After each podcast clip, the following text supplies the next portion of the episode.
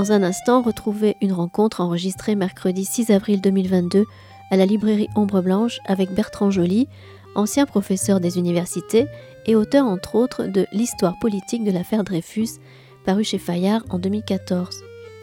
Il y présentait ce jour-là son nouvel ouvrage intitulé Aux origines du populisme, histoire du boulangisme 1886-1891, édition du CNRS.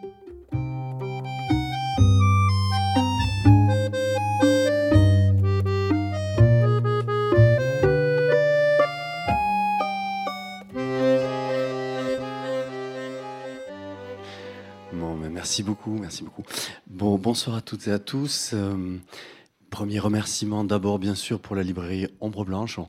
On, ne fait jamais assez.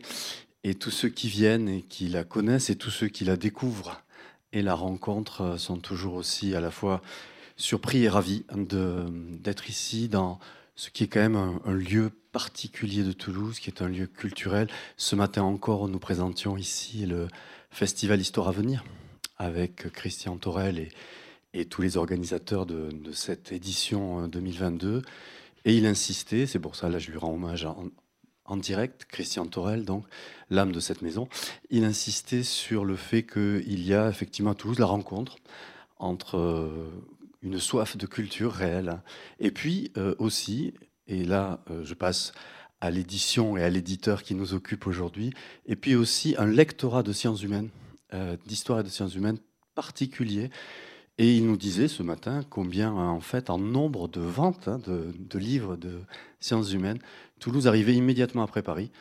Et, souvent bien devant, enfin là je le suis et je le crois, bien volontiers, bien devant les autres capitales régionales. Bien sûr, il y en a d'autres et il ne s'agit pas de faire un cocoricoque, hein, pour le coup, qui serait trop appuyé. Mais enfin, on est tellement heureux d'être ici et de, de, savoir combien on contribue à cette diffusion. Alors, Aujourd'hui et ce soir, euh, nous avons la, chance de recevoir euh, pour un livre sur euh, les origines, exactement aux origines du populisme, histoire du boulangisme, Bertrand Joly.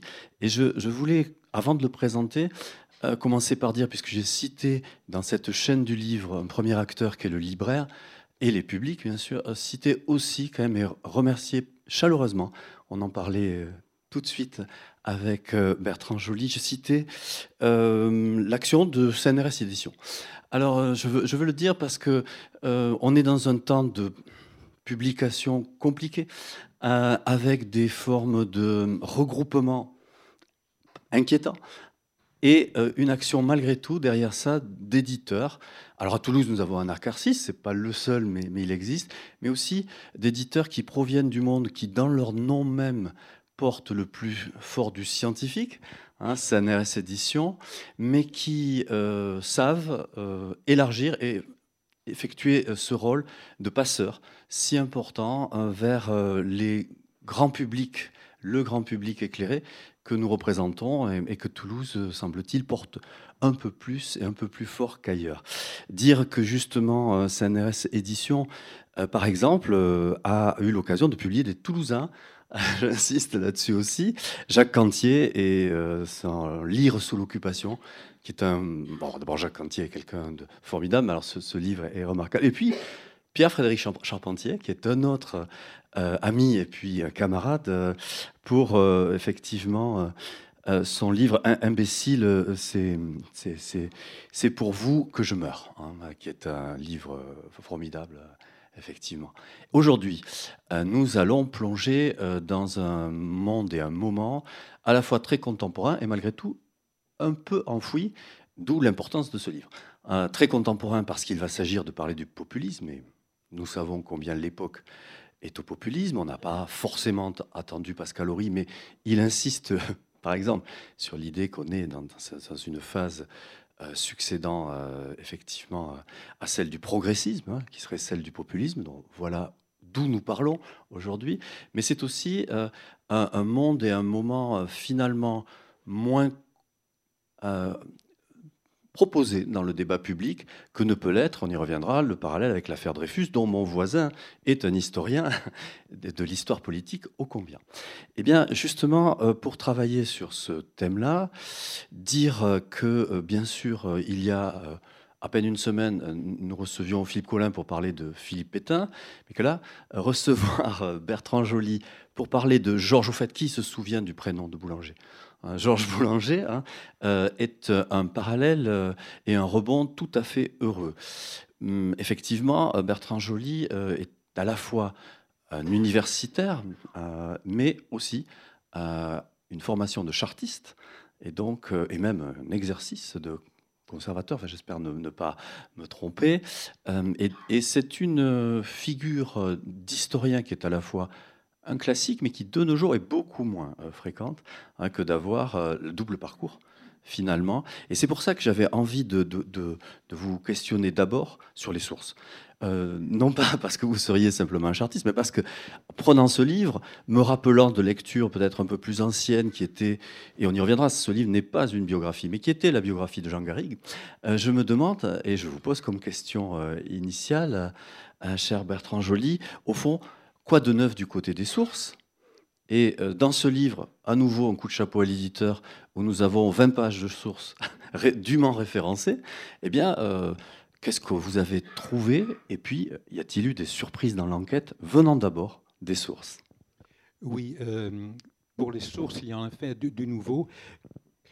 Pour faire l'histoire politique de la France, il y a deux sources principales. Ce sont les archives, c'est la presse d'abord, lire les journaux, et ce sont les archives de la police qui surveillent tous les, tous les mouvements un peu agités dont il y a quelque chose à redouter. Donc ces sources-là sont bien connues. Il faut simplement s'armer de patience. C'est un, un labourage parfois un peu ingrat, il faut bien reconnaître, mais ce sont des, sources bien connues. Alors, il y a aussi les témoignages des contemporains, ceux qui ont laissé des, correspondances, des mémoires, etc. Tout ceci, donc, euh, je les ai vus, mais je ne prétends rien apporter de très, très nouveau. En revanche, j'ai eu la chance de, de, trouver une piste totalement inédite et pourtant qui était là depuis très longtemps, ce sont les archives du Sénat. Pourquoi le Sénat, me direz-vous? Parce que le Sénat a jugé Boulanger, quand il a été érigé en haute cour, conformément à la loi, il a, jugé Boulanger, et donc la commission d'instruction de la haute cour, composée de sénateurs, et le parquet général ont demandé des documents à d'autres administrations. Ils ont demandé au Quai d'Orsay sur le comportement de Boulanger quand il était en Tunisie. Ils ont demandé au ministère de la Guerre puisque Boulanger avait été ministre, et surtout, ils ont demandé à la police, à la préfecture de police, qui a envoyé des documents au Sénat qui ne les a jamais rendus, ce qui n'est pas bien. Mais ce qui m'a donné, moi, l'avantage d'avoir une mine totalement inédite qu'aucun historien n'avait vue pour une raison toute bête, c'est que le Sénat, les archives du Sénat, pendant longtemps, ne s'occupaient pas des archives. J'étais allé il y a il y a bien longtemps, quand je préparais ma thèse, et j'avais demandé ce qu'ils avaient. Ils m'ont dit, ben euh, non, on n'a rien. On n'a rien sur les hauts de cours. Ils m'ont donné 10 cartons de résultats de scrutin qui n'avaient aucun intérêt. Alors que les cartons qui concernaient Boulanger, je l'ai fait depuis, étaient au-dessus de leur tête, sur un rayonnage. Et heureusement, une de mes étudiantes nantaises a fait son stage d'archiviste au Sénat et elle a classé le fond des deux hautes cours. donc elle m'a dit, mais il y a quelque chose sur Boulanger et du, vraiment, vraiment intéressant. Donc j'ai eu beaucoup de chance. Pour le reste, j'ai eu la chance d'avoir une copie du journal intime d'Henri Galli. Henri Galli, qui est quelqu'un de pas connu, qui à son époque était plus connu, qui était un journaliste proche de Rochefort d'abord et surtout proche de Déroulède. Il va être un des piliers de la Ligue des Patriotes et un pilier, un homme modéré, un esprit pondéré, qui n'est pas antisémite, qui est un, un anti-Dreyfusard un peu hésitant à la fin et qui est prêt à changer de camp et que c'est lui qui va sauver la Ligue patriote de la, dissolution pendant l'exil de Déroulède. Donc un homme intelligent qui sait observer et qui est dans les coulisses du, du, mouvement. Et puis j'ai eu, je peux le dire, les archives de mon arrière-grand-père, qui était journaliste royaliste, qui était qui n'était pas un grand personnage, mais qui a laissé quelques correspondances qu'il recevait, et deux ou trois lettres sont intéressantes, car ce sont des royalistes qui lui écrivent et qui euh, peuvent s'exprimer librement. Dans une correspondance privée, on dit ce qu'on ne dit pas dans un article, et j'ai toujours été très étonné par ce royaliste de Nancy qui lui écrit après l'élection, la défaite de l'opposition, il dit on était battu, bah, finalement, je crois que c'était ce qui pouvait nous arriver de mieux. Quand on en est là, c'est qu'on ne croit pas tellement à sa cause. Et surtout que le boulangisme n'était pas très populaire parmi tous les royalistes. Donc oui, j'ai eu des sources euh, neuves. Cela dit, euh, bon, pas de tremblement de terre. Hein. Je pense que et, ce qu'avaient vu avant moi mes, deux prédécesseurs principaux, Adrien Dancet et William Revin, avaient déjà nettement bien balayé le paysage. Où l'on constate que, évidemment, faire de l'histoire, c'est aller aux sources de famille, si je puis dire, puisque à la fois famille de ses étudiants et, famille euh, du côté de, royaliste que fut votre ancêtre. Mais la surprise peut-être pour qui travaille sur un personnage aussi connu, c'est que, et ce sera quand même ma dernière question sur les sources, rassurons-nous, euh, il n'y a pas à proprement parler d'archives personnelles de Georges Boulanger. Très peu. voilà, très peu. C'est une surprise quand même pour parce que euh, à la veille de sa mort, dans les, jours qui précèdent sa mort, il brûle tout. Et il le dit dans son testament, je brûle tout, à part quelques documents, en fait, il va en laisser quelques-uns à des proches, mais qui seront perdus. Donc on a d'archives boulanger que ce que la police a saisi après sa fuite. Il s'enfuit, il a emmené beaucoup de choses, mais il a été négligent, et notamment, il a laissé derrière lui toutes les lettres que les fonctionnaires et militaires lui avait envoyé discrètement pour lui faire allégeance. Au cas où il l'emporterait, il pouvait se placer. Pour ces malheureux, leur carrière a suivi, le, suivi le contre-coup de l'imprudence de leur idole. Oui, il y, a eu donc, grâce à ces, à ces lettres, ou à cause de ces lettres-là plutôt, euh, un contre-coup, effectivement. Euh, il y a eu des militaires dont la carrière a été brisée net. Certains ont dû démissionner et certains fonctionnaires ont été purement et simplement euh, licenciés. Car à l'époque, un fonctionnaire était renvoyable sur euh, un simple arrêté ministériel. Et à partir de ces sources, on va s'interroger désormais sur la nature de ce livre, parce que euh, effectivement, ça n'est pas une biographie, on a déjà dit pourquoi. Ça n'est pas non plus un, récit de l'affaire Boulanger. On vient de voir avec ces sources du Sénat que ce qui subsiste dans des archives publiques très souvent est lié aux affaires jugées. Hein, et, dès lors, euh, ça n'est pas non plus ceci, ce que vous produisez, quoique, bien entendu, ça en fasse partie. Euh, donc on a bien la reprise, si elle n'est pas dite telle qu'elle, mais de ce que vous aviez déjà fait pour l'affaire Dreyfus, justement, une histoire politique finalement de l'affaire Boulanger. Alors, si on compare les deux euh, pour servir d'entrée dans, notre thème, euh, puisqu'il s'agit d'une histoire politique, qu'est-ce que signifierait faire une histoire politique de l'affaire Boulanger? C'est-à-dire qu'au moment où vous êtes entré dans l'idée du livre, dit bon, qu'est-ce que je fais comme type d'histoire? Je crois beaucoup à l'histoire politique. Et, ah. je, bien sûr. Et je vais plaider pour un chapelle avec d'autant plus de vigueur qu'elle n'est pas actuellement en grande hauteur de sainteté, qu'elle a été longtemps la discipline reine et qu'aujourd'hui elle a beaucoup de problèmes et elle est contestée au profit d'autres histoires peut-être plus médiatiques, comme l'histoire des mentalités, enfin l'histoire des culturelles, pour employer le terme exact.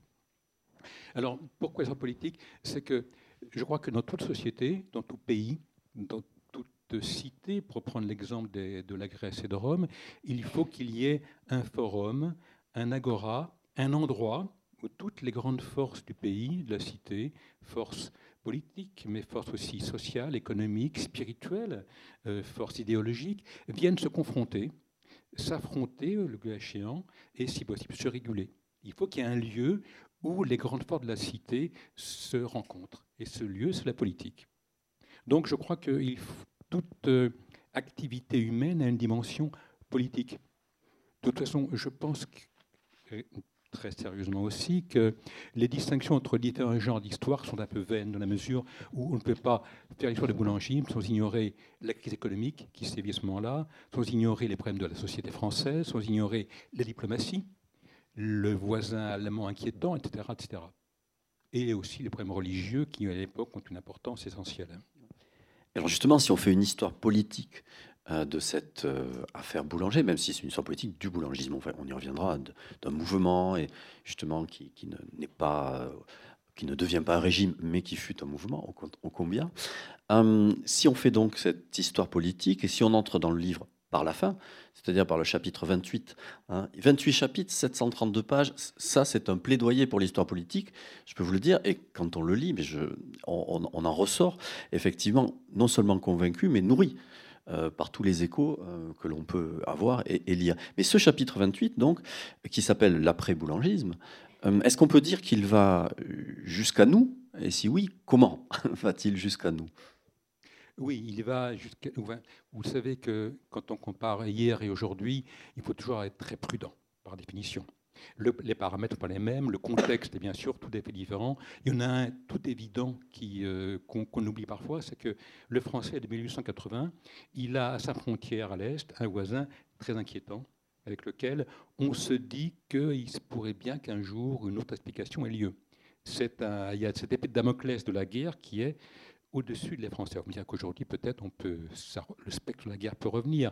Mais enfin, c'est quand même pas la même chose que d'avoir à 300 km de Paris de toute une, une, forte armée qui est prête à marcher. Donc, prudence dans ces comparaisons. Néanmoins, je crois qu'il y a quand même un certain nombre de, de liens évidents.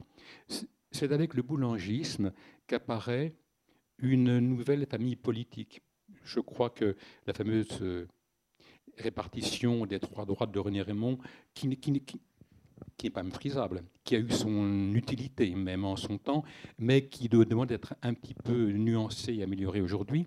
Je pense qu'on peut y ajouter une quatrième droite qui va naître, qui va naître surtout de la recomposition des précédentes droites c'est-à-dire du royalisme impossible, de bonapartisme, avec l'apport de l'extrême gauche, l'extrême gauche euh, rochefortiste, ceux qu'on appelle les intransigeants qui ne se sentent pas à l'aise dans ce régime nouveau, la démocratie républicaine libérale, et qui ne savent pas comment s'y opposer. Et le boulangisme va naître de la rencontre entre ces opposants qui se cherchent une voie.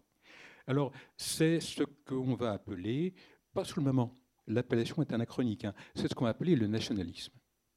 On peut parler de nationalisme au moment de l'affaire Dreyfus. Je crois qu'il est prématuré d'employer le mot au moment du boulangisme querelle de mots, me direz-vous, un peu vaine, puisque si on n'a pas le mot, on a peut-être déjà la chose, on peut en discuter.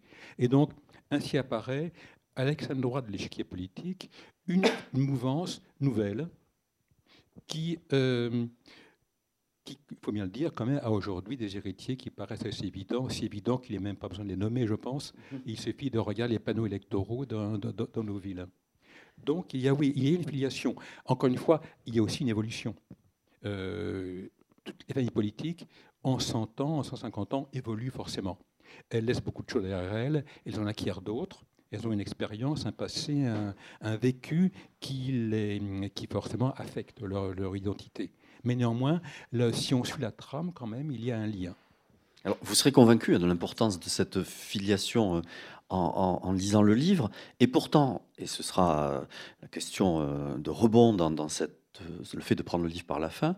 Et pourtant, euh, dans la campagne présidentielle que nous vivons, au fond, le, mot de boulanger n'apparaît pas, alors que celui de Dreyfus est revenu même d'une façon extrêmement surprenante.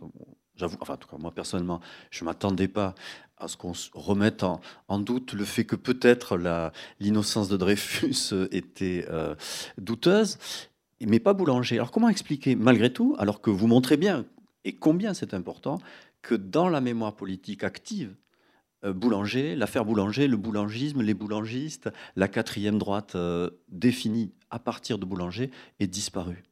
Euh, je crois que c'est en fait assez logique, dans la mesure où le boulangisme, c'est quand même fini de façon un peu, un peu lamentable et même un peu sordide, avec un flot de révélations montrant que l'aventure était impure, et dès le début. Et donc, quand dix ans plus tard, les nationalistes repartent à l'assaut du pouvoir, ils se gardent bien de se recommander de ce précédent qui n'est pas très avouable. Seul Déroulède, qui a participé aux deux aventures, lui euh, est le seul à dire j'ai, été boulangiste et j'en suis fier et je, veux recommencer. Les autres, non. On, il y a comme des, trop d'affaires d'argent, trop d'affaires de trahison, un déballage sordide, d'arguments de compte finalement assez pitoyable. Donc on oublie même on, on vient de cette aventure-là, mais on veut le faire oublier. Donc il est normal que la mémoire de l'extrême droite ait quand même occulté le boulangisme. En revanche, l'affaire Dreyfus, oui, euh, l'action française s'est fondée sur l'affaire Dreyfus, et d'ailleurs, n'en est pas sorti en quelque façon. Euh, souvenez-vous de Maurras en 1945, quand son, le verdict tombe, quand on lui dit qu'il est condamné euh, à la détention perpétuelle, il s'écrit C'est la revanche de Dreyfus il était encore dans ce monde, dans ce moule, il n'en était en fait pas sorti. D'où d'ailleurs les crises internes, l'action française, l'entre-deux-guerres. Oui, c'est vrai qu'il y a un, pathétique aussi du parcours final de, boulanger qui, qui, le rend difficilement érigeable en héros, malgré tout. C'est à la fois un échec et en plus un échec qui, on y reviendra, peut être lié y compris à son propre caractère ou sa propre action et, il peut difficilement servir de, modèle incontestablement. Alors justement, si on doit commencer à entrer dans la nature de ce boulangisme, peut-être le faire comme vous le faites, c'est la première section euh, parmi vos quatre sections de livre, y entrer par les causes, puisque c'est l'objet du, du, la première euh, nef euh, de, votre, de votre travail. Et cette, cette entrée par les causes est une entrée qui insiste, bon, c'est un portrait de la France des années 1880, et vous placez au cœur de ce portrait un malaise national. Alors, on voit bien de nos jours combien le, malaise fait le terreau euh, du ou des populismes, mais ce malaise des années 1880, qu'est-ce qu'il a de particulier? Et est-ce qu'on se situe dans euh, un moment qui est un moment euh, finalement dont on pourrait tirer des analogies ou pas, tout en disant depuis le début attention à cette circulation entre le, passé et le présent? Malgré tout, que signifie parler de malaise national dans les années 80 euh, je crois que oui, il existe bien sûr. Il, sa source, ce sont les incertitudes diverses que le pays traverse à ce moment-là. Euh, depuis 100 ans, aucun régime n'a duré plus de 18 ans. Il y a donc une fragilité institutionnelle et une sorte d'interrogation. Comment arriver à fonder un régime stable important aux Français, parce que je crois qu'il y a un consensus, les Français voudraient un régime libéral, modéré, raisonnable. Ben, il y a bien sûr des extrêmes qui voudraient restaurer le roi, par exemple, mais euh, ceux-là, ils sont quand même minoritaires. Un régime finalement euh, assez proche de ce que la République est en train de fonder. Mais la République est fragile, elle a encore montré en 85, aux élections de 1885, on a encore plus de deux Français sur cinq qui ont voté contre la République. Donc un régime contesté. Pas sûr de lui qui est jeune. Les républicains ne sont au pouvoir de réellement que depuis 1879, quand ils, détiennent la majorité au Parlement et ils ont l'Élysée. Donc un régime fragile, jeune. Et donc beaucoup pensent qu'il va changer parce qu'une partie des républicains disent qu'il faut modifier. On a bâti un régime provisoire il y a dix ans parce qu'il fallait sortir le provisoire, mais où il était bien d'accord au départ qu'on le réviserait dès qu'on aurait, nous, les républicains, tous les pouvoirs. Donc un régime encore incertain. Un régime aussi qui connaît une crise économique. crise est un mot un peu excessif. Quand on parle de crise, on voit les usines désertées, les, manifestations de, de, de chômeurs, une situation de très forte tension. Je crois qu'il faudrait plutôt parler de marasme. L'économie est languissante. Ce n'est pas une dépression comme celle qui aura lieu dans les années 30, par exemple, mais c'est néanmoins une situation tout de même assez euh, dégradée du point de vue économique. C'est aussi une période, une période d'inquiétude patriotique. La France a perdu la guerre, elle a été démembrée, humiliée, et elle n'a pas d'alliés. Elle est seule. C'est pour ça qu'on est en train de courir après la Russie pour essayer de s'allier à elle, en lui faisant miroiter tous les millions du bas de laine français. Mais donc la France est isolée. Et elle a toujours quand même des provinces perdues, qui est qu'il ne faut pas exagérer. La France n'est pas revancharde, dans la mesure où la France ne veut pas déclencher la guerre pour reprendre l'Alsace et la Lorraine. Mais elle ne veut pas non plus oublier. Elle ne veut pas, comme on dit, accepter le fait accompli. Et donc, elle vit dans une sorte d'entre-deux, de mauvaise conscience, où on ne veut pas faire la guerre, mais on ne renonce pas à l'espoir un peu chimique peut-être qu'un jour viendra où il faudra essayer de reprendre le prince perdu. Euh, dans une lettre très, très, très belle, d'ailleurs, Jules Ferry l'écrit à son neveu J'espère qu'un jour, vous, votre génération, vous aurez votre salamine, par allusion à la grande victoire des Grecs dans l'Antiquité qui, a permis de sauver la Grèce, eh bien vous aurez votre revanche, vous reprendrez les provinces perdues. Il y a aussi peut-être aussi, c'est plus difficile à évaluer, une sorte de crise intellectuelle. Ah c'est l'époque où le scientisme jette ses derniers feux. On a cru que la science allait répondre à tous les problèmes. Marcelin Berthelot, qui est un des grands savants du régime, un peu, un peu comme Pasteur, l'a dit, le monde est désormais sans mystère. Et on se rend compte qu'il y a quand même quelques mystères qui résistent. C'est le moment où Bergson, par exemple, va montrer dans sa thèse qu'il soutient en 89 que l'intuition joue un rôle insoupçonné dans les processus de connaissance et de découverte. Donc la science est sur un piédestal qui commence à vaciller un peu. Et aussi le problème de la, du problème religieux. L'Église est en train de, de subir une crise intérieure. Elle est liée à Rome qui a des problèmes graves avec le Royaume d'Italie. L'Église de France se sent un peu sur la défensive. L'élan de reconquête qui avait commencé après la Révolution française, cet élan est en train est retombé, même il s'arrête en gros vers le milieu du siècle, on peut dire. Et, donc l'Église se sent attaquée par un régime qui ne cache pas son, anticléricalisme et qui euh, dit, qui promet, il le fera que dans quelques années, qu'il va abolir le concordat auquel l'Église attache, à mon avis à tort, attache un très grand prix. Il y voit la, sa sauvegarde, l'assurance de sa survie. L'avenir va montrer qu'elle se trompe sur ce point-là. Donc, les Français sont hésitants.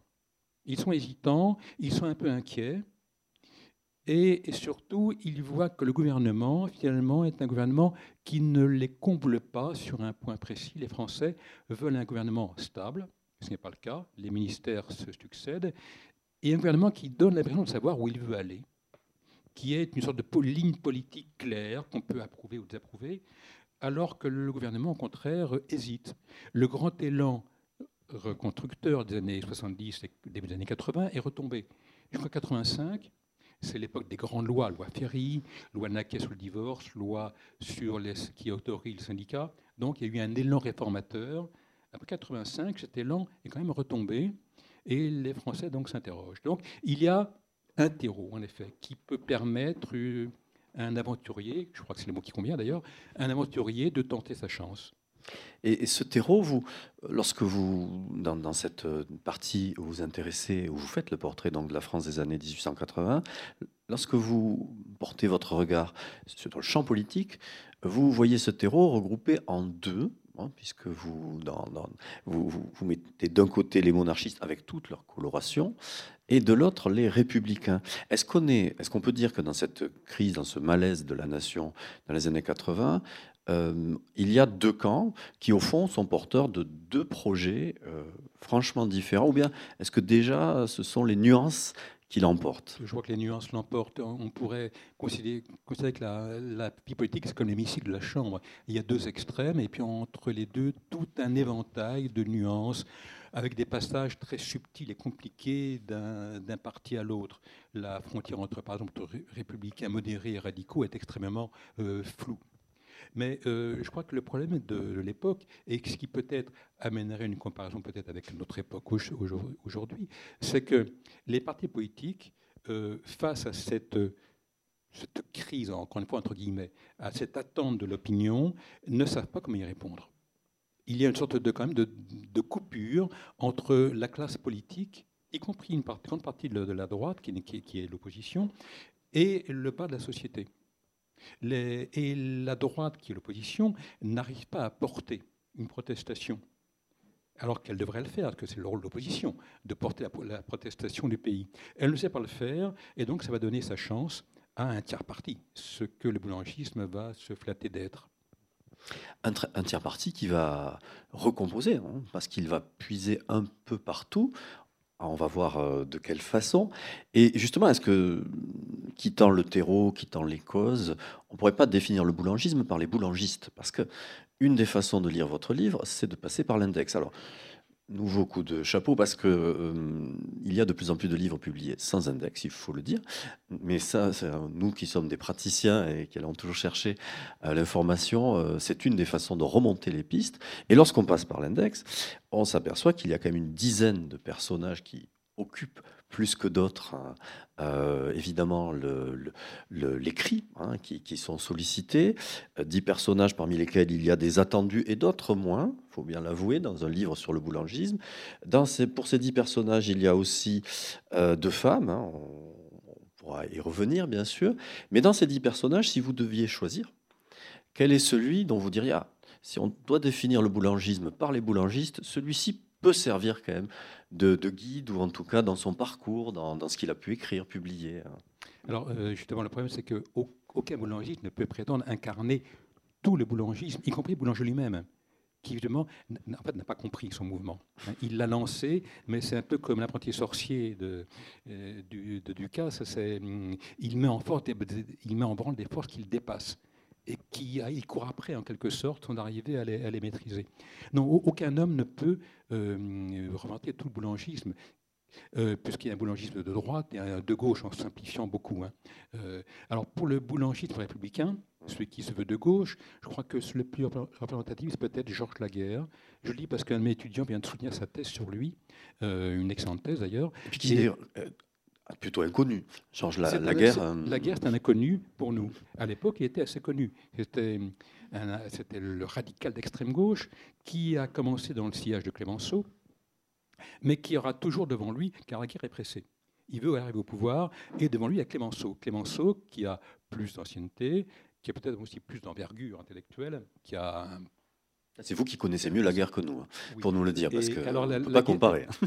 Pour, la, guerre, le boulangisme sera un raccourci dans le pouvoir, une manière de doubler Clémenceau sur sa gauche et d'arriver au pouvoir un, peu avant lui. Et la guerre va être exemplaire du boulangisme dans la mesure où, à partir de motivations qui au départ ne sont pas forcément viles, qui même peuvent être légitimes, un souci de réforme, qu'il veut porter, eh bien, il va accepter, accepter peu à peu toutes les dérives du mouvement qui vont être les siennes aussi. Il va accepter eh bien l'argent, l'argent facile, dont il découvre très vite que derrière, c'est les royalistes qui payent. Et ce bon républicain, qui, au lieu de s'indigner, de dire comment, mon général, vous acceptez l'argent de la droite, eh bien, il lui reproche simplement pourquoi vous ne l'avez pas dit? Vous savez bien que j'aurais été d'accord et c'est la seule reproche qu'il fait à Boulanger, parce que la guerre a aussi de gros besoins d'argent, et il est à l'image de beaucoup de boulangistes qui vont accepter de fermer les yeux sur des alliances pas très avouables, parce que, parce que le terroir caisse royaliste est grand ouvert et qu'il n'y a pratiquement qu'à se servir. Ça, c'est pour la gauche. Alors pour la droite, euh, je crois que le grand homme, alors c'est quelqu'un totalement inconnu, je crois que son nom ne vous dira rien, c'est Jules Offray. Jules Offray, c'est un avocat. Il est, il est royaliste, mais il est d'abord catholique, plutôt que royaliste. Il soutient la restauration pour servir l'Église. Il est le secrétaire du groupe parlementaire de, de la droite monarchiste. Et comme il a affaire à des nobles qui ne sont pas très enclins à faire la vilaine besogne administrative, à se serrer les doigts, à faire la paperasse, c'est Offray qui fait tout le travail. Et donc, ça lui donne un pouvoir, un pouvoir extrême. Et c'est lui, en fait, le vrai chef parlementaire de la droite, même s'il n'est pas élu. Il n'entre pas dans l'hémicycle, mais c'est lui qui, quand même, qui gère les dossiers, qui, euh, qui négocie avec, avec la guerre, avec, euh, avec euh, également Naquet, un autre boulangiste républicain. Et c'est l'homme fort de la droite, de la droite boulangiste. Dès lors, où placer des roulettes Parce que vous, vous dites bien qu'il est celui d'une nationalisme, c'est peut-être le plus repérable, ce n'est pas le moins célèbre de nos jours, effectivement. Et si je, vous lis, reproduisant ce que Déroulède lui-même déclare à la haute cour, qui va l'exiler, Déroulède nous définit euh, sa position, enfin je ne sais pas s'il l'a définit, en disant « j'étais boulangiste avec Gambetta et gambettiste avec boulanger ». Qu'est-ce que ça peut bien vouloir dire? Je suppose que le public n'a pas beaucoup, sûrement rien compris à cette déclaration. J'étais boulangiste avec Gambetta et gambettiste avec Boulanger, nous dit Paul Déroulède. D'abord, un mot sur Paul Déroulède. C'est un homme que la postérité a quand même calomnié en le réduisant à ses vers exécrables, ça c'est d'accord, et à ses poses souvent un peu ridicules. Donc il est un peu responsable de sa damnation mémorielle, comme on, comme on dit euh, quand on est pédant.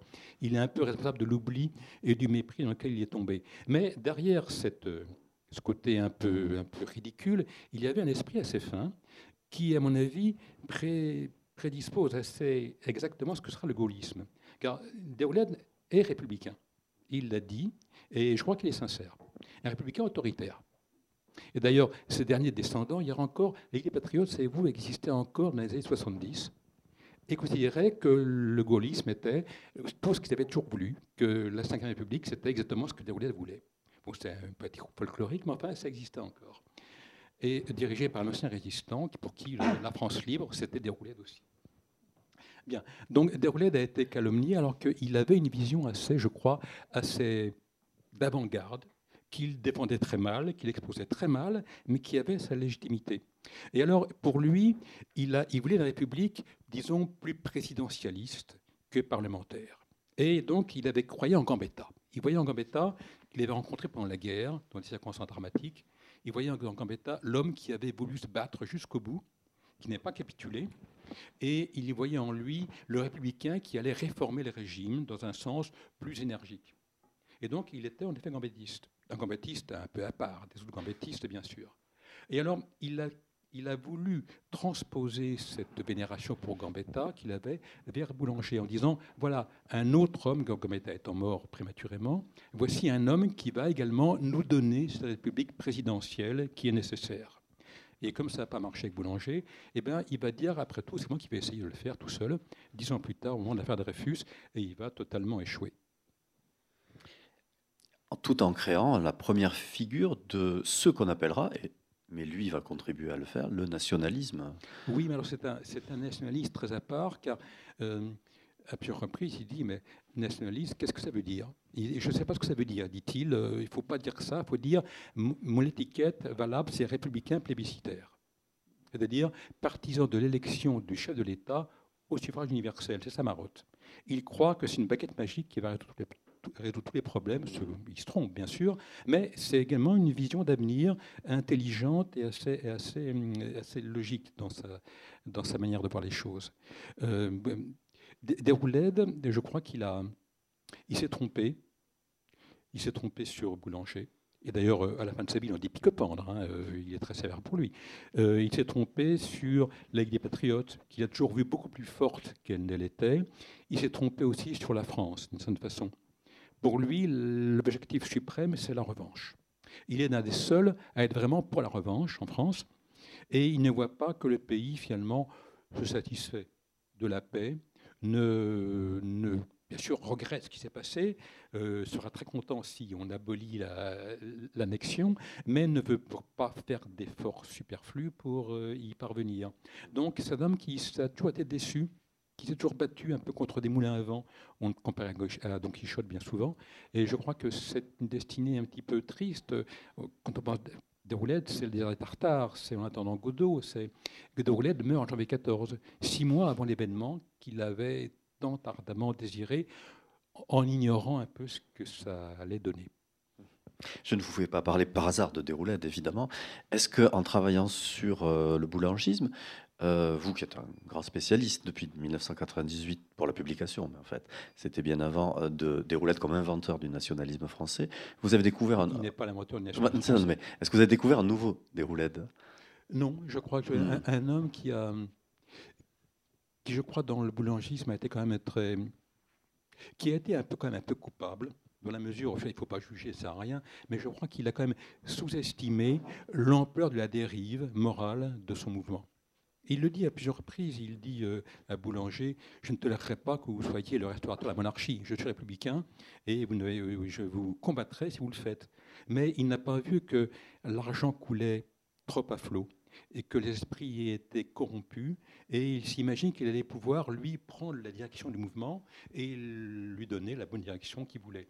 Je crois qu'il a été un petit peu imprudent pour euh, être gentil d'un père fondateur à un autre, on, a croisé Gambetta, et euh, on peut rendre hommage aussi à Jean-Marie Maillard, qui en 2008 avait publié un, très beau Gambetta. Euh, eh bien, euh, on croise aussi beaucoup Ferry. Oui. Alors pourquoi? Que, vient faire Ferry dans, l'affaire boulangiste ah ben C'est un des catalyseurs. C'est la haine de Ferry qui est un des grands moteurs de boulangisme. Voilà, c'est le contre-modèle. C'est le contre-modèle. Et c'est, ça aussi, c'est très contemporain. La haine pour un homme qui, euh, qui est parfois aveugle. Dans le cas des boulangistes, euh, ça, ils ont perdu les pédales. Pourquoi haïr Ferry? Eh Ferry, d'abord, c'est l'homme de, c'est le maire de Paris pendant le siège de 70. Donc c'est Ferry Pincher. Ferry famine, c'est un des qualificatifs aimables que Henri Rochefort lui décerne au tout bout de champ. Ferry, euh, je parle pourquoi la gauche déteste Ferry? C'est donc le siège. C'est Ferry qui a quand même trouvé que la, répression de la commune était une très bonne chose et qui, l'a dit. Ferry, c'est l'homme du Tonkin, c'est l'homme de la conquête coloniale. La conquête coloniale appuyé par Bismarck pour détourner les Français, disent, certains, de la ligne bleue des Vosges. Donc Ferry, c'est le traître, c'est l'homme à abattre, c'est aussi Ferry, c'est le disciple de Guizot, c'est le parlementarisme jusqu'à ses plus extrêmes conséquences. Voilà pour la gauche. Pour la droite, Ferry, c'est l'antéchrist, c'est l'homme des lois scolaires, c'est l'homme de l'école laïque, et donc, c'est également c'est l'homme de la colonisation, car l'ordre à l'époque n'est pas du tout que pour la colonisation. Donc, ça m'a à abattre. Là, j'étais stupéfait en lisant les productions des boulangers, des deux bords, sur Ferry. C'est un torrent de haine qui perd toute retenue. Il y a même un auteur qui a tel Virgile, a composé un livre en douze chants, en vers, contre Ferry pour dénoncer Ferry. Je ne sais pas qui a eu le courage de lire euh, un tel pinsomme, mais en tout cas, vous. Non, j'avoue que non, non, euh, euh, je l'ai feuilleté, mais j'ai quand même pas lu ligne à ligne, c'était au-dessus de mes forces. Je crois que personne ne pourrait le faire. Donc Ferry, c'est l'homme haï que Boulanger provoque en duel, car Ferry traite Boulanger de Saint-Arnaud, de café-concert. Saint-Arnaud, c'est le général qui fait le coup d'État du 2 décembre 51, qui, qui ouvre le Grand Empire. Et donc, après cette, cette, formule, Boulanger envoie ses témoins à Ferry. Euh, Ferry dit d'accord, on se battra, mais euh, c'est Boulanger à lui de venir. Me, combattre, il a qu'à venir à Paris, on se battra. Boulanger dit non, c'est à lui de venir. Bon, bref, euh, chacun se restant dans sa position, le duel n'aura pas lieu, et les boulangistes vont dire Ferry refuse de se battre, ce qui n'est pas vrai, c'est le dernier des lâches. Le dernier des lâches, dans les articles, on sait que c'est Ferry. Donc, une haine qui dépasse toute mesure, Sauf, je reconnais que dérouler tout ce plan-là était plus modéré que les autres. Et il rendra hommage à Ferry à sa mort en disant il a quand même fait les lois scolaires, car Déroulette, bien que croyant, est pour les lois scolaires. Et il dit il avait une envergure d'homme d'État.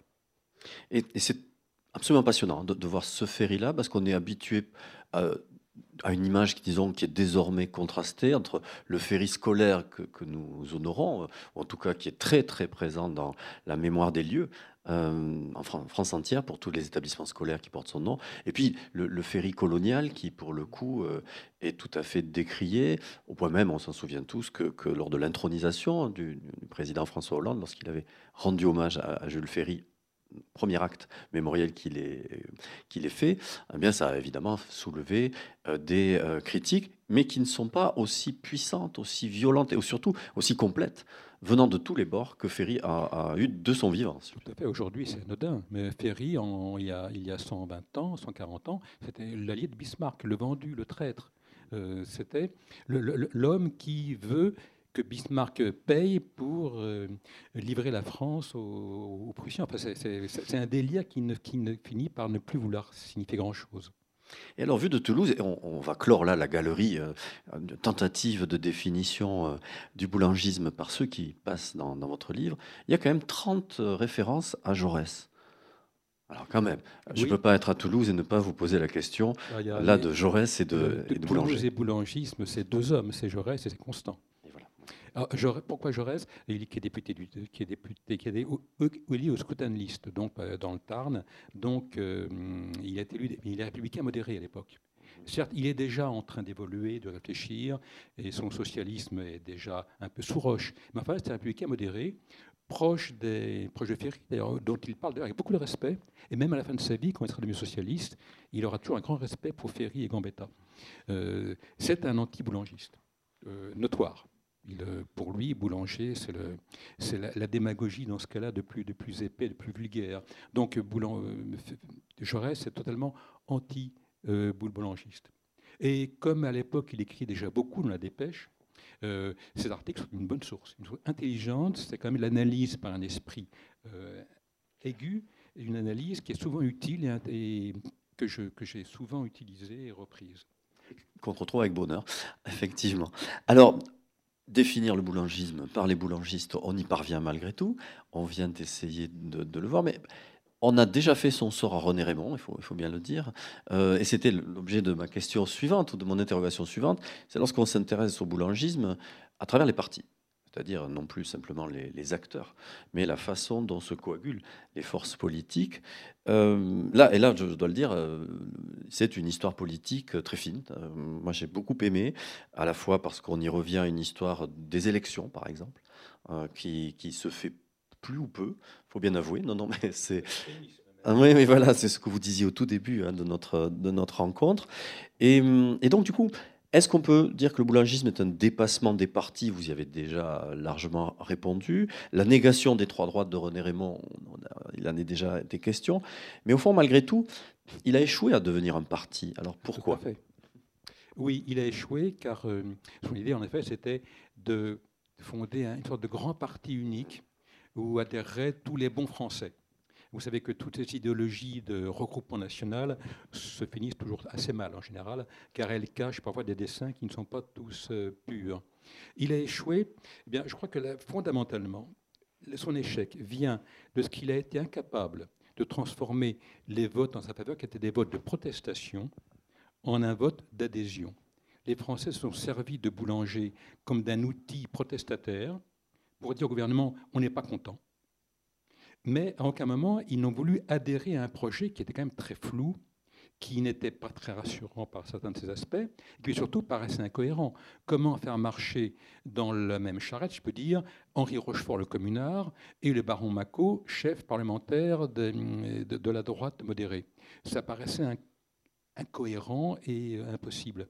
Donc, ceux qui ont voté pour Boulanger, bien souvent, euh, l'ont fait par protestation, et on a plusieurs exemples de de Français qui disent, qui votent pour Boulanger en pensant petit pente de l'homme. Ça frappe beaucoup. Il y a un ministre belge, un ancien ministre belge, qui euh, se trouve dans le nord de la France, dans le département du Nord, au moment où on vote pour Boulanger, et Boulanger va être élu, et il témoigne de sa stupéfaction en disant Mais tous les royalistes que je rencontre n'ont aucune illusion sur Boulanger. Ils le méprisent cordialement et ils votent pour lui.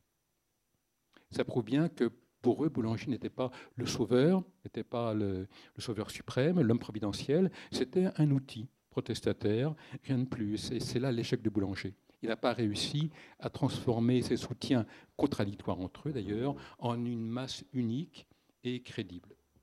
Donc le boulangisme coalescence euh, de, de refus, de rejet, donc puissance tribunicienne, le problème, c'est le tribun. Et c'est par là que nous allons continuer. C'est-à-dire, lorsqu'on s'intéresse au boulangisme de boulanger, euh, eh bien, c'est assez délicat euh, de le définir. Et, on peut dire euh, avec vous, et avec ceux qui étudient quand même cette période, que le principal échec du boulangisme, c'est boulanger. Ou plus exactement, qu'au cœur de l'échec du boulangisme, on trouve boulanger. Cette lecture, elle semble rester après vous avoir parcouru, euh, la plus probante. Mais malgré tout, est-ce qu'on peut quand même pas parler d'un boulangisme de Georges Boulanger? Je crois, le problème de Boulanger, euh, oui, Boulanger est le problème, numéro un du boulangisme, ça c'est incontestable. Euh, alors, un journaliste, il y a quelques jours, me, pose la question Boulanger, finalement, il était bête Non, n'est pas un imbécile. C'est une bonne intelligence moyenne, c'est pas un génie. Hein. Euh, c'est un excellent officier. Ça, c'est vraiment sa marque. C'est un militaire dans l'âme. Et jusqu'à la fin de sa vie, il sera un soldat avec les qualités les défauts que ça représente forcément. Un bon ministre aussi? Un bon ministre, oui. Pas un grand, pas un réformateur, mais un homme dynamique, énergique qui euh, secoue la routine, des bureaux. De point de vue-là, oui, ça a été un bon ministre. Mais il a pas laissé une trace fantastique dans, les annales du ministère de la Guerre. Mais je crois que a c'est un lycéen de l'époque, donc est-ce qu'elle suppose une culture générale correcte? Euh, Mais Boulanger n'est pas un intellectuel. Les débats d'idées l'ennuient profondément. Il ne cherche pas, il ne les cherche pas, et même il les fuit. Il a des idées en matière militaire de très simples. Pour lui, c'est euh, à l'attaque, c'est la baïonnette au canon et on fonce. Ce qui est quand même, euh, on verra en 14, pas une très bonne manière de procéder. Boulanger, donc, c'est pas un grand esprit. Mais il a une qualité qui explique son succès. Boulanger a un don extraordinaire pour faire parler de lui. C'est un communicant, Boulanger. Et là, il est très moderne. Il fait penser à beaucoup d'hommes politiques d'aujourd'hui qui ont ce même don, ou qui en tout cas euh, en donnent l'impression. Boulanger, il est doué pour faire parler de lui. Vous parlez de l'art de la propagande. Il y a un chapitre entier qui est consacré à l'art de la propagande. Tout à fait. C'est un. Il est je ne sais pas, c'est pas analysable ce don-là. Un, un, de ses amis officiers disait, vous verrez, mettez Boulanger dans un, avec 30 officiers autour de lui, on verra que lui.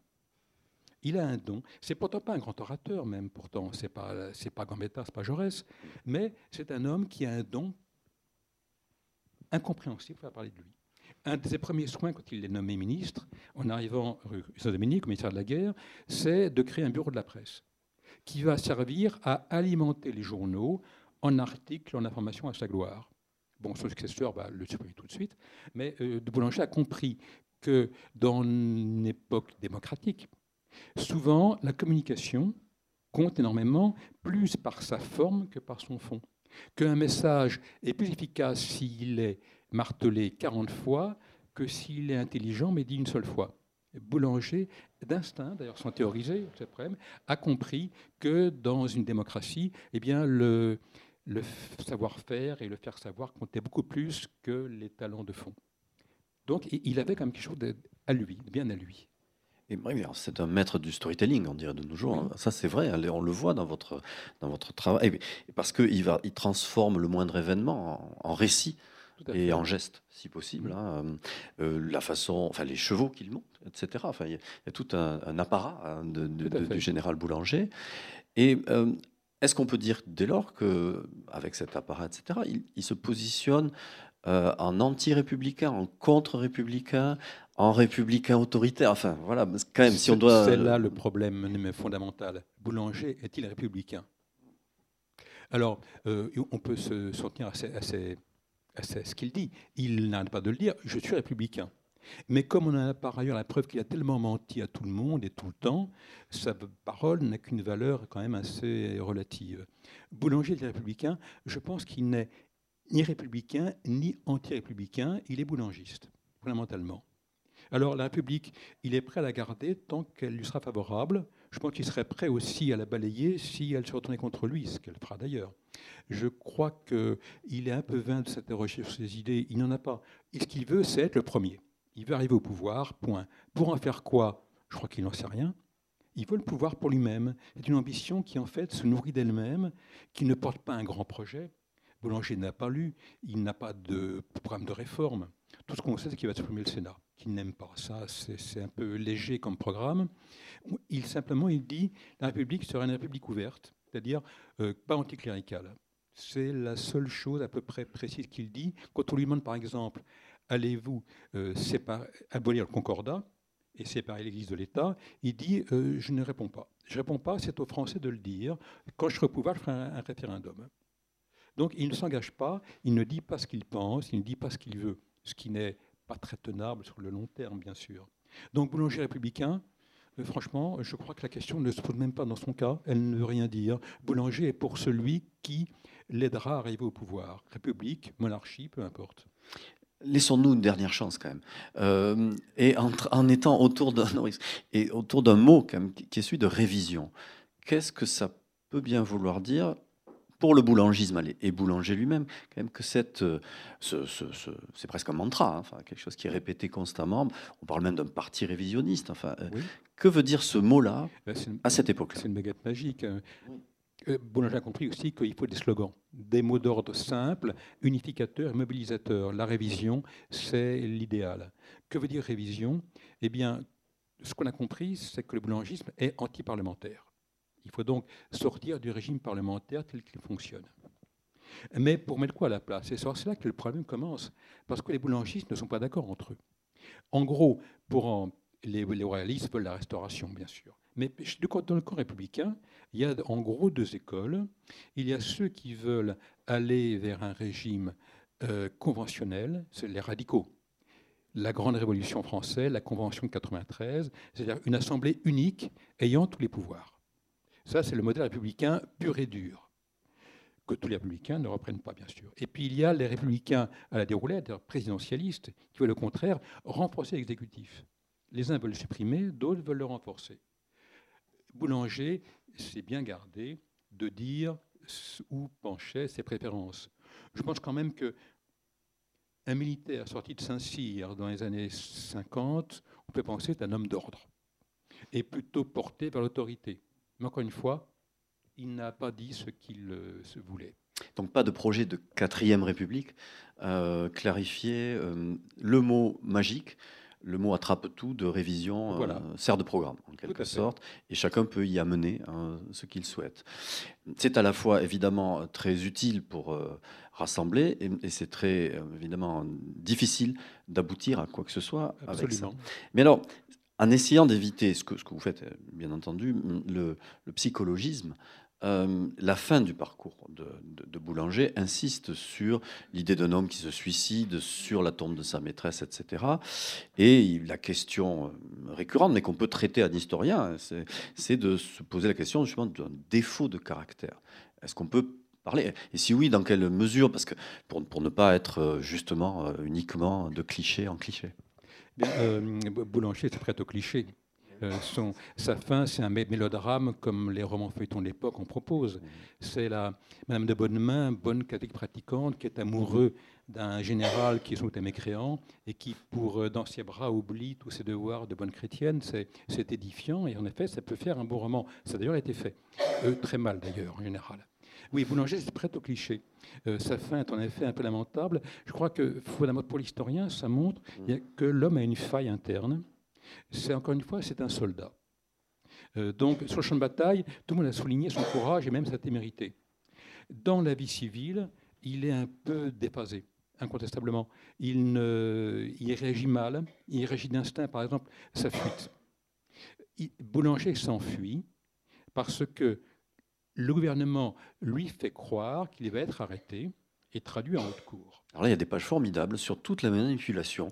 Vous, manipulation. vous montrez tout ce tapis incroyable, hein, avec des informations qui lui proviennent d'amis, mais qui sont intoxiqués par. etc. Il y a, il y plusieurs pages là-dessus euh, qui m'ont passionné, moi, parce qu'on voit l'intrigue se nouer. Et évidemment, la, la- la victime, c'est-à-dire que, que l'araignée devient la mouche hein, dans cette histoire-là. Il est au centre d'un réseau, mais qui, au fond, le dessert. Oui, mais euh, quelqu'un qui aurait du caractère, lui, saurait, ne, ne, ne se serait pas intimidé. Boulanger, lui, il réagit d'instinct, sans réfléchir. Je, dis part, ce n'est pas un genre d'échec. Il ne prévoit que le coup qui vient, pas les deux ou trois qui suivent. Donc, il voit qu'il y a un danger, qu'il va être privé de sa maîtresse à laquelle il tient, privé d'une vie confortable à laquelle, finalement, il s'est quand même un peu habitué, auquel, à laquelle il a pris goût. Et donc, sa première idée, c'est je m'en vais. J'échappe à la prison, je m'en vais. De toute façon, le pays est pour moi. Dans six mois, élection générale, je, reviendrai en triomphateur. Il n'a pas vu que sa popularité reposait justement sur le fait qu'il était là, présent, et qu'on savait qui il était. On le pouvait le voir au bois tous les matins, à cheval.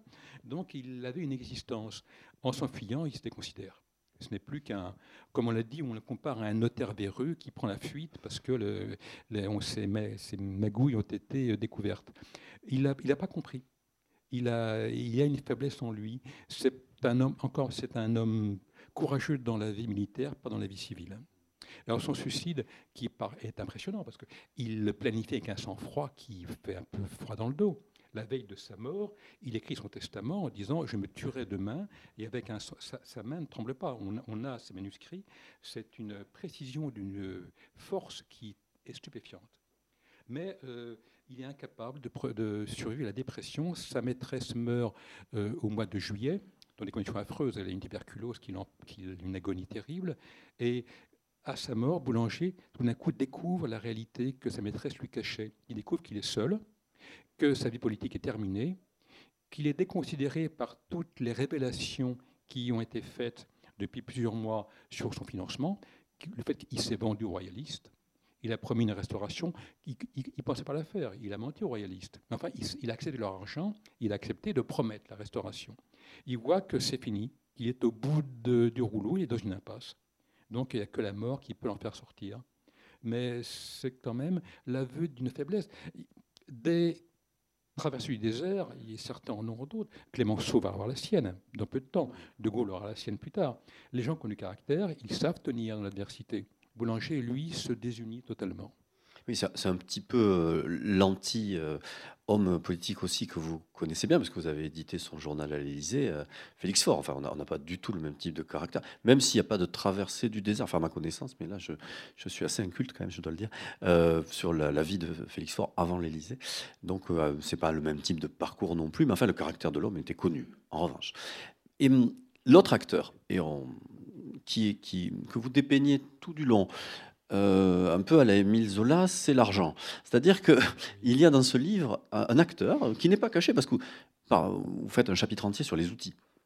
Et dans ces outils, vous insistez sur euh, l'argent. Il faut dire que du vivant de Boulanger, et dans l'image négative qu'il y a de lui, on vient de le voir, l'argent tient un rôle considérable. Et c'est un, acteur, euh, finalement, qui à la fois a fasciné et dépassé Boulanger, mais qui est central dans cette aventure il faut dire qu'à l'époque. C'est neuf, je trouve, excusez-moi. Parce que la, plupart du temps, sur Boulanger, sur le boulangisme, ce qui est dit, voilà, c'est les royalistes, vous, vous le dites, vous l'écrivez d'ailleurs ça, euh, ce sont les royalistes qui l'ont financé, puis on s'arrête là, dites-vous, et on va pas voir le rôle qu'il a joué. Et ça, vous faites cette histoire-là, et moi, elle m'a euh, passionné. Vous savez que qui dit politique dit argent. L'argent et la politique ont des rapports euh, nécessaires regrettable sans doute, mais nécessaire. Et euh, aujourd'hui, il, y, a une législation, il y a des limitations respectées ou non. Enfin, il y, a, des règles qui ont été posées pour l'argent et son rôle dans la politique. À l'époque, il n'y a rien. Il n'y a aucune limitation, rien. Et c'est un tabou. On ne parle pas de ces questions-là. Ce qui fait que la vie politique coûtant cher, il faut qu'un homme politique trouve des fonds pour se faire réélire. Je calculais qu'une campagne électorale moyenne, qui n'est pas trop cher, c'est 10 000 francs. C'est-à-dire plus que le salaire annuel d'un député, qui est de 9 000 francs. Donc il faut, et c'est pas beaucoup. On parle de francs hors de l'époque. Hein. Oui, mmh. mais les députés sont, sont mal payés à l'époque et d'ailleurs euh, ça a des conséquences parfois graves. Donc il faut trouver de l'argent pour euh, faire vivre le journal de sa circonscription, pour payer après les affiches, les couleurs d'affiches, car le, et ses bulletins, car c'est au candidat de fournir les bulletins, c'est de trouver des gens qui distribuent ces bulletins, car souvent à la porte des bureaux de vote, il y a ce qu'on appelle des balloteurs qui sont là avec leur paquet, qui essayent de mettre le, bulletin dans le bon bulletin dans la main de l'électeur. Tout ceci a un prix, un prix extrêmement lourd, qui s'ajoute à tout ce qu'un homme doit. Et souvent, on a, on a un logement en province dans sa, circonscription, mais il faut aussi un logement à Paris. Bon, être député, ça coûte cher. donc il faut de l'argent. Et beaucoup de, beaucoup de scandales financiers vont s'expliquer aussi par là. Alors, dans le boulangisme, le problème, c'est que les royalistes, eux seuls, ont de l'argent. Les bonapartistes en ont très peu. Les républicains de l'extrême gauche en ont peu, fort peu. Euh, il y a quelques Rochefort qui vivent de façon assez, euh, luxueuse, mais les, la plupart d'entre eux, ils n'ont pas d'argent. Donc il en faut. Et c'est pour ça que je crois très fondamentalement que si les royalistes n'avaient pas payé, Boulanger serait oublié depuis bien longtemps. Le boulangisme n'aurait pas duré un mois. Il a pu durer parce que les royalistes ont apporté l'argent, et puis les électeurs aussi, et, la presse. C'est souscription tout à fait. Tout un système nouveau, malgré tout, là, euh, que met en place le, le, Oui, ce n'est pas, pas, sa source principale de revenus. Je crois que c'est un. Il a été payé par les royalistes et puis aussi par quelques amis aussi, dont on parle assez peu. Par exemple, le, propriétaire du magasin du Louvre, euh, Monsieur Hérault, qui a un ami de boulanger qui va le subventionner. Euh, on parle de 700 000 francs, quand même. C'est pas, pas un petit pourboire. Hein. Alors c'est une fois amusant parce que, enfin amusant, c'est tragique aussi, c'est que Héros euh, devient fou. Euh, il prend un revolver, tire sur sa femme, croyant qu'elle le trompe avec Boulanger, justement, et, euh, donc il faut l'interner. Donc fin du financement du côté des, magasins du Louvre. Mais d'autres ont payé. Il y, a eu, il y, a eu, des fonds venant des États-Unis, semble-t-il aussi. Donc des fonds très divers, mais qui, mis bout à bout, font une somme colossale. Je crois que l'estimation basse, c'est que du seul côté royaliste, Boulanger a eu obtenu au moins 8 millions de francs. À mon avis, on est plutôt près de 10 ou 12. Et puis, de l'autre côté, on peut, je pense qu'au total, Boulanger a quand même dû disposer de 15 millions de francs au total. Une somme astronomique. Et donc, d'ailleurs, certains diront qu'avec moitié moins, on aurait fait aussi bien. Parce qu'il y a eu un gaspillage, un coulage, même, on peut dire, puisque dès qu'un député avait des problèmes d'argent, ben, il venait voir enfin, Dillon, le caissier de boulanger, et disait voilà, j'ai un problème, mon journal, ne marche pas. Euh, la guerre, notamment, et à la veille d'être saisi par, le, par huissier quand il s'engage au boulangisme, ce qui a peut-être joué aussi dans sa motivation. Donc, oui, l'argent est un acteur fondamental. Fondamental dans le crise boulangiste. Il avait déjà joué un rôle avant, bien sûr, mais jamais il ne s'est étalé de manière aussi cynique et aussi euh, presque indécente. Et dans son discrédit aussi. Tout à fait. Alors, euh, pour boucler la boucle, et avant de vous, vous laisser la, parole, euh, dans, dans le, dans la question qui, reste pendante et qui est celle de tout le livre, au fond, c'est celle de la définition du, populisme, malgré tout, dans son origine.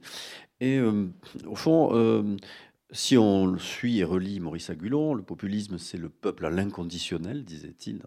Un article déjà ancien.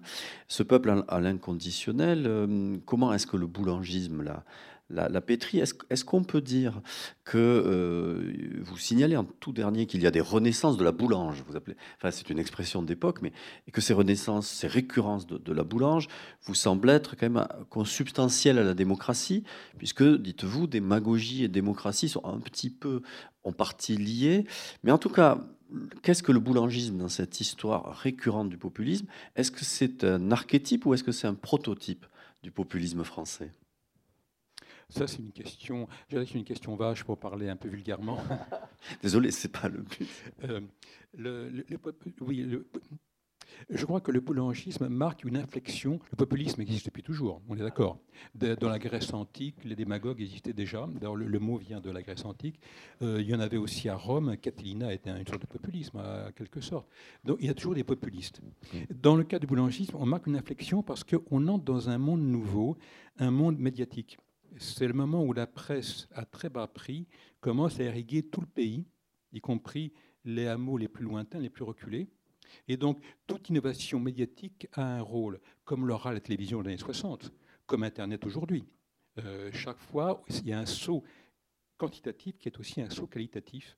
Le boulangisme profite de cette espèce de démocratisation, entre guillemets, de la presse euh, écrite pour euh, véhiculer ses propres, euh, ses propres idées, enfin, idées encore une fois étant un mot bien flatteur pour, la chose.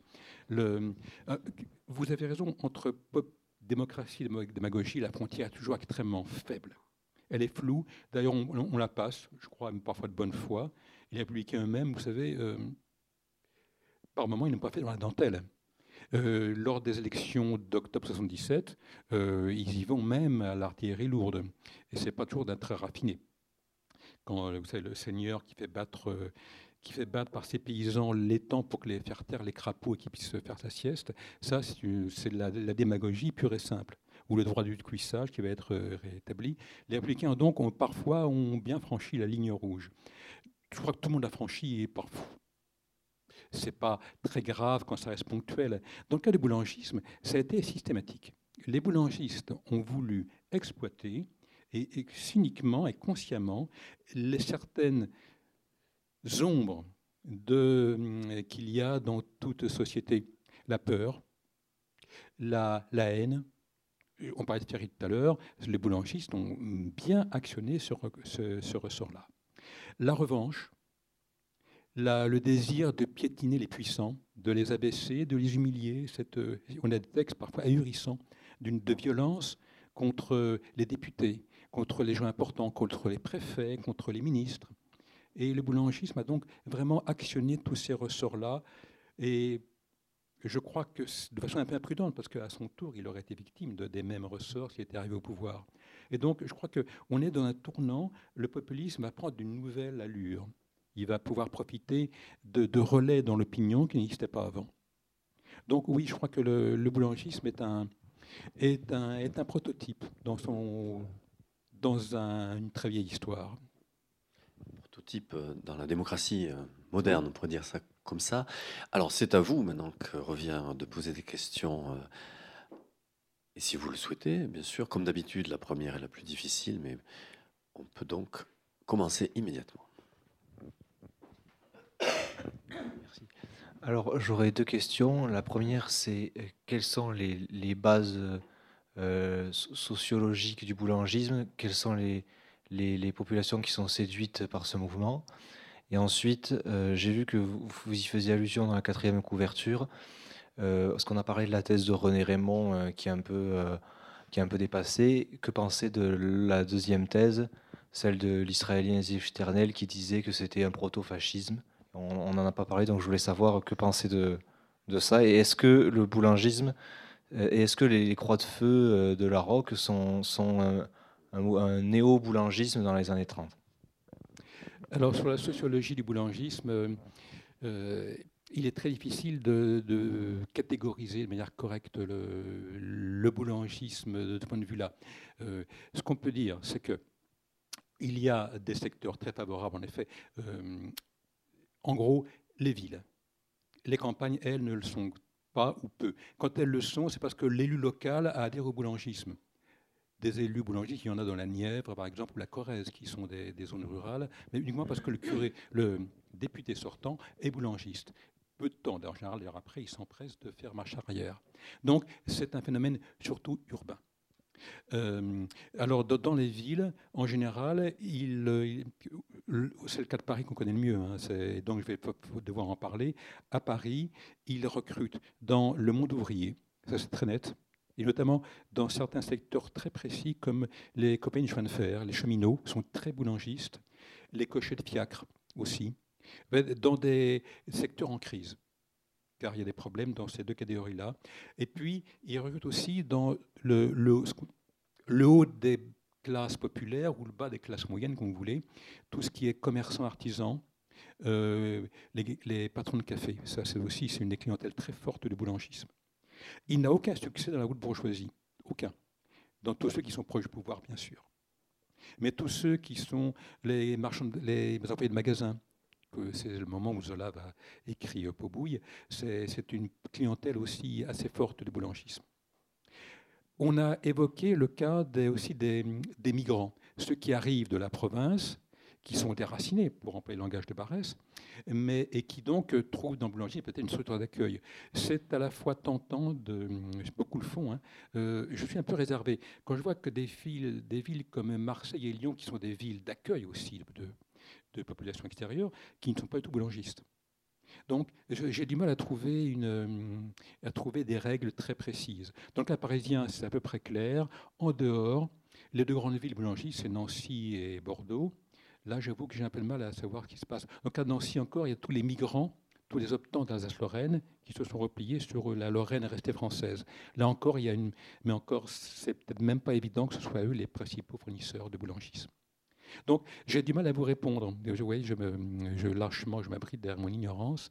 Euh, Boulanger a,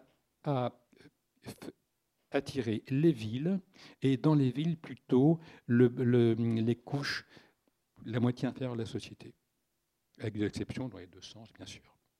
Alors, un peu poujadiste. Oui, bien sûr, il y a, il y a, il y a des ressemblances nettes avec le, le poujadisme. Pour Sternel, euh, j'en dis un peu de mal dans mon livre, que d'ailleurs certains m'ont trouvé que j'étais un peu trop virulent. Euh, je pense que Joseph Sternel a, été plus un historien des idées, un essayiste qu'un historien tout court. Donc, il lisait beaucoup les théoriciens, il n'allait pas se plonger dans les archives de la police, où il l'a fait, mais très rapidement. Et donc, il n'a pas pris la température des comités boulangistes de base, à Paris notamment. Ce que pense le, commerçant radical qui adhère au comité boulangiste du coin. Qu'est-ce qu'il veut? Quelles sont ses idées, ses fantasmes, ses haines aussi, ses, frustrations? Et donc, il en reste une histoire totalement linéaire des idées sans voir que les idées sont filles, sont filles de leur temps aussi, et pas seulement de leur père, qu'elles sont, sont victimes des événements.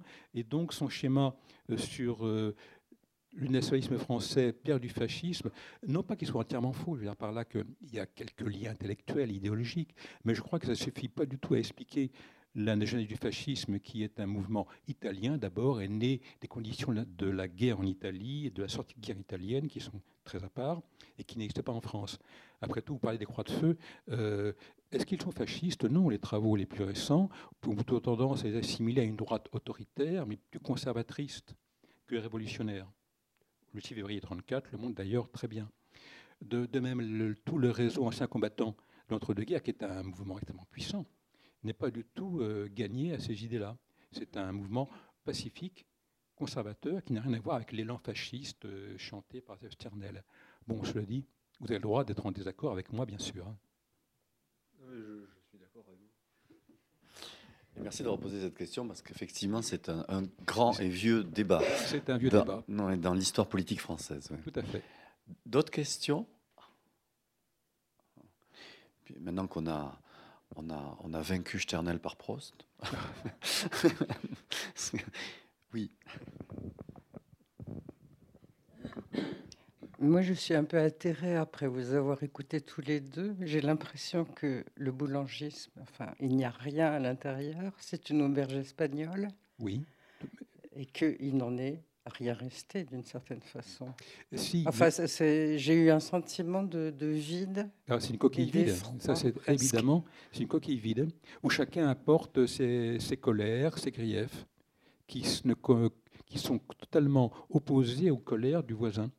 Vous avez Bien. parlé de Ah, coalescence, de rejet. Et qu'est-ce qu'il y avait d'autre? Oui. Mais alors, le- le- le- il- il, il en, il en reste des choses importantes, au contraire. C'est que le boulangisme a obtenu l'effet inverse de ce qu'il recherchait.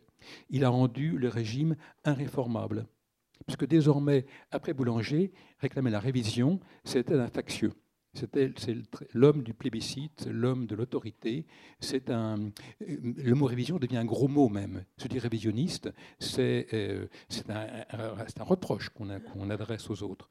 La Constitution, plutôt les lois constitutionnelles, est parfaite puisqu'elle a tenu dans la tourmente, donc il ne faut rien changer.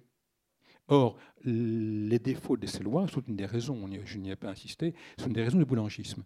Si on ne change rien, ça va recommencer, ce qui va se passer dix ans plus tard. Donc, le, le- le boulangisme a figé le régime dans ses certitudes et dans son identité. Et ça, c'est quand même ce- exactement ce qu'il voulait éviter. Mais c'est un, un effet extrêmement important. On pourrait dire, est-ce qu'on pourrait dire qu'il l'a renforcé dans ses faiblesses? Oui, tout à fait. Tout à fait.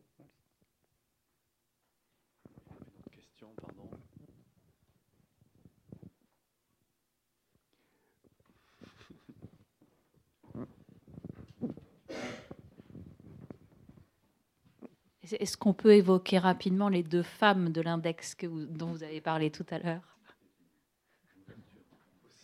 Je suppose que c'est la, du- la duchesse d'Uzès Et puis, Madame de, Mon- de Bonnemain, mais bon. vous- et Madame de Bonnemain, bien sûr. On a un peu parlé de Séverine aussi, ou de, bien de Louise Michel. Alors, euh, la duchesse d'Uzès, euh, la duchesse, c'est la, c'est les champagnes de Veuve Clicquot. Elle a hérité de cela, c'est une affaire qui marche très bien. Elle est riche à millions, et donc c'est elle qui va être l'un des principaux fournisseurs. De, du côté royaliste, il y, a deux, il, y a deux, qui payent. Il y a la, duchesse d'Uzès et il y a le baron de Hirsch qui a le défaut d'être autrichien et juif, ce qui fait qu'on n'ose pas trop le montrer. On on n'ose pas trop révéler que c'est lui qui paye aussi. La duchesse d'Uzès a donné 3 millions aux prétendants royalistes pour payer Boulanger et faire la restauration. Elle l'a fait avec beaucoup de générosité, beaucoup de légèreté aussi, je crois qu'on peut dire. C'est pas une grande tête. euh, Elle est, elle, elle elle est généreuse de cœur. Elle a la tête euh, un peu vide, sans doute. Elle ne s'en est jamais repentie et elle ne s'en est jamais dissimulée. Quand on lui a demandé, elle a dit oui, tout à fait. J'ai donné 3 millions au boulangisme pour prendre le pouvoir. Bon, euh, son rôle n'a été finalement euh, purement financier. Madame de Bonnemain, elle, son rôle a été important. C'est sans doute la seule femme que Boulanger a vraiment aimée. Boulanger était un homme à femme. Il le courait euh, en permanence. Sa femme a fini par le quitter et faire on est allé à la fin vers une séparation de biens. Boulanger donc a une vie privée à la fois extrêmement bien remplie mais totalement vide.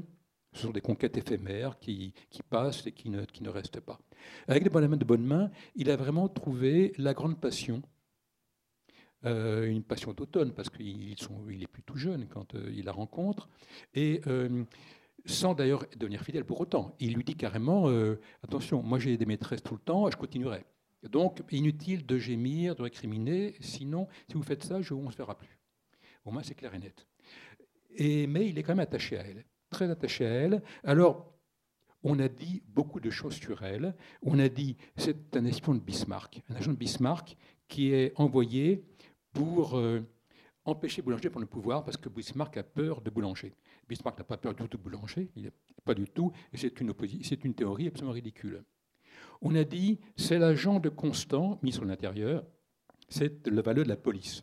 C'est aussi, il n'y a pas la moindre preuve à l'appui de cette thèse, d'autant plus que Constant arrive au pouvoir au moment où Madame de Bonnemain est depuis plusieurs mois la maîtresse de Boulanger.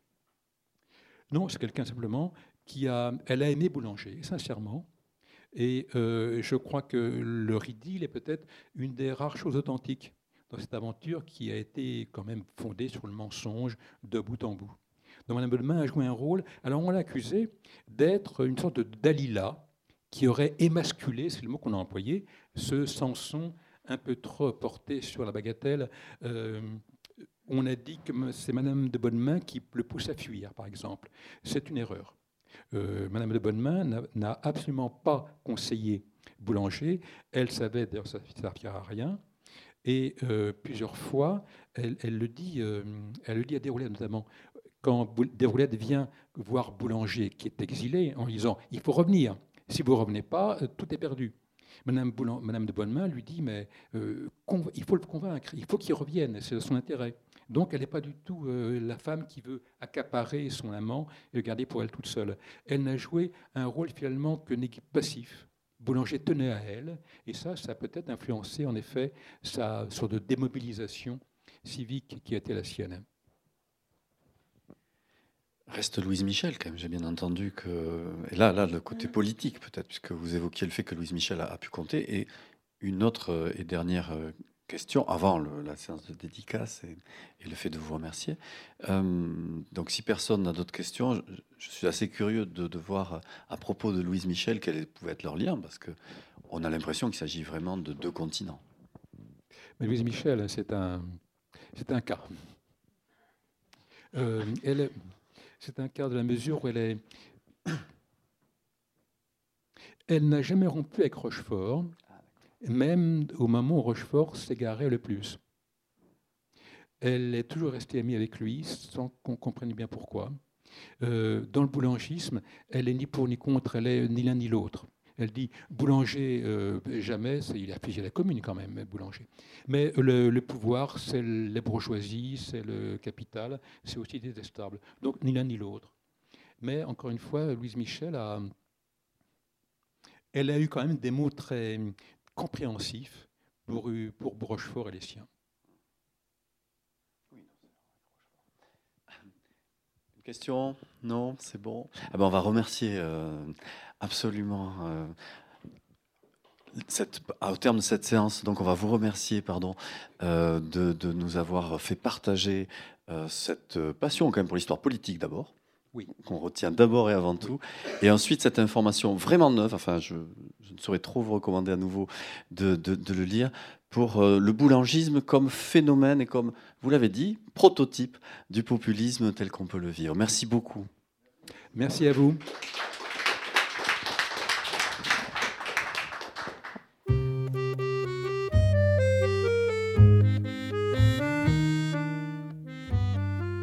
C'était Bertrand Joly à la librairie Ombre Blanche le 6 avril 2022 autour de la parution de son livre Aux origines du populisme, histoire du boulangisme 1886-1991, publié aux éditions du CNRS.